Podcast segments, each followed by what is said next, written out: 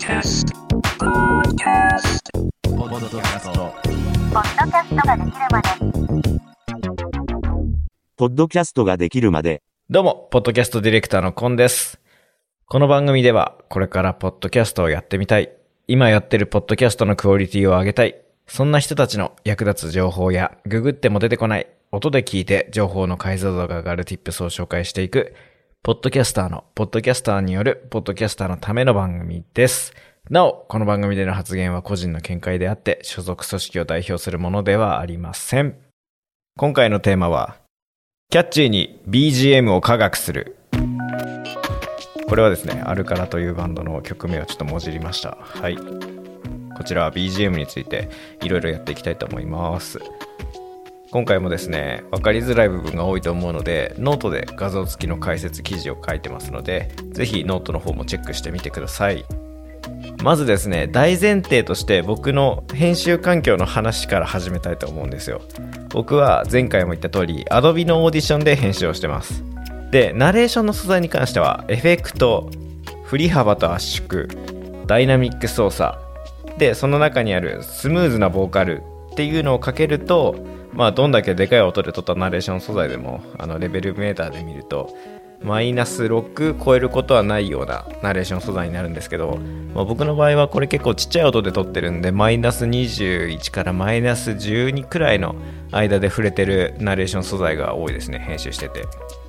でかい音で撮ったやつっていうのは圧縮には耐えきれないで割れます。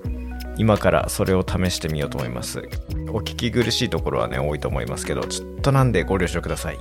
はい、いかがでしょうか？これね、一回、まあ、同じ音量で撮ったやつを原因めちゃくちゃ上げて上げて、それを圧縮かけてるので、音割れるなっていう風に、音割れる素材の多いのは結構音量大きく撮ってて、さらにそこで笑い声が入ったりすると割れるっていうこと、結構僕収録してて多かったんですよね。だから、みたいな感じで笑ってるやつって、まあ今の部分で言うと割れてると思うんですよ。はい、普通の音に戻してまた録音してます。まあ音小さい分にはね、その後音量を上げればいくらでも調整はできるんですけど、そうすると後ろのホワイトノイズさーっていう音気になると思うんで、後からね、ノイズ除去すればいかようにもできるので、ノイズ除去してください。では、検証していきましょう。まずですね、基準となる BGM レベルです。これはいつもどの番組作るときも僕はこのレベルにしてるんですけど、ナレーションの素材はマイナス24から12の間で喋ってることが多くて、BGM はマイナス36からピークがマイナス33になるような設定にしてますね。そもそもこれだと書き出した時に全体的に小さくないって思う人いると思うんですけど、まあそれはね、上げ足取る人の意見なんで聞かないんですけどね。で僕は書き出した後にポッドキャストの納品規定があるプラットフォームがあるのでそこのプラットフォームの規定のレベルになるように最後ラウドネス1で音量を上げてなおかつ BG とナレーションの素材の調整してますね。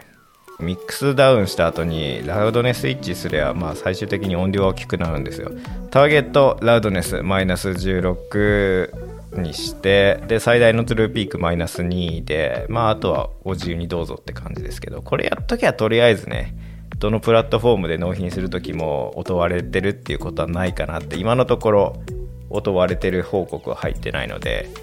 ターゲットラウドです。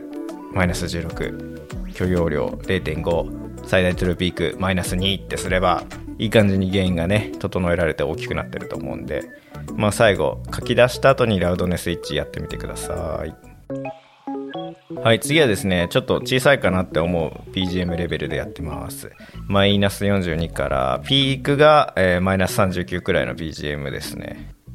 でイヤホンで聞いてる方はですねこんくらいの BGM でもちょうどよくないかなって思う人も多いし僕も編集画面でヘッドホンで聞いてるとこれでもいいかなって思うんですけど BGM 小さいカンパ系 Google ホームとか Alexa とかのあのスピーカーでまああんまり爆音で流さない限りはこれ BGM 聞こえるっていうくらいにちっちゃく聞こえるんですよね。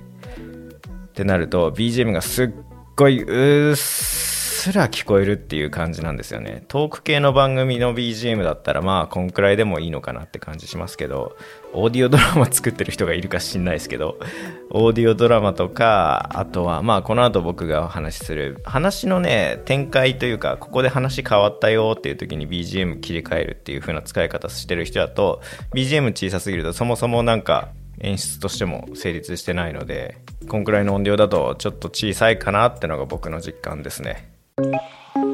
次はですね大きい BGM の音量ですね。すいません。標準やって小さいやって大きいだとめちゃくちゃでかく聞こえるかもしれないですけどこれですね、えマイナス25からピークマイナス22の間で触れてる BGM ですね。これだとでけえなって思うと思いますよね。あのーまあ、BGM って後ろで流れてるバックグラウンドミュージックですけどこれだと俺が喋ってる方が後ろに聞こえて BGM の方が前にいるっていう風な感覚で聞こえてるんじゃないかなって結構別の BGM で試した時に思いました。えー僕がですね一番いいと思ってるピークがマイナス33になってる BGM の状態にして解説していきたいと思います。僕のテクニックの一つなんですけど BGM の頭をマイナス27くらいの設定にしてでこれ3から5秒くらいかけてマイナス33がピークになるように持っていくっていうのが僕のよく使う BGM の気持ちいい聞かせ方なんですけどまあじゃあ実際やってみましょうか。で BGM 変わるタイミングでトークテーマを変えるって使い方を僕はしてるんですけど話す内容変わったよって時に頭の音だけ大きくして頭を一回リフレッシュさせてるとですね、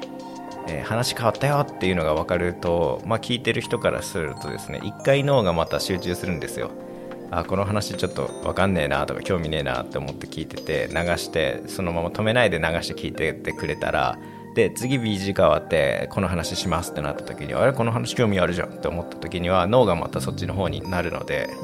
ポッドキャストの再生率を上げるための努力として僕は BGM を2分何分だろうな。まあちょくちょくトークテーマが変わるごとに変えるようにはしてますね。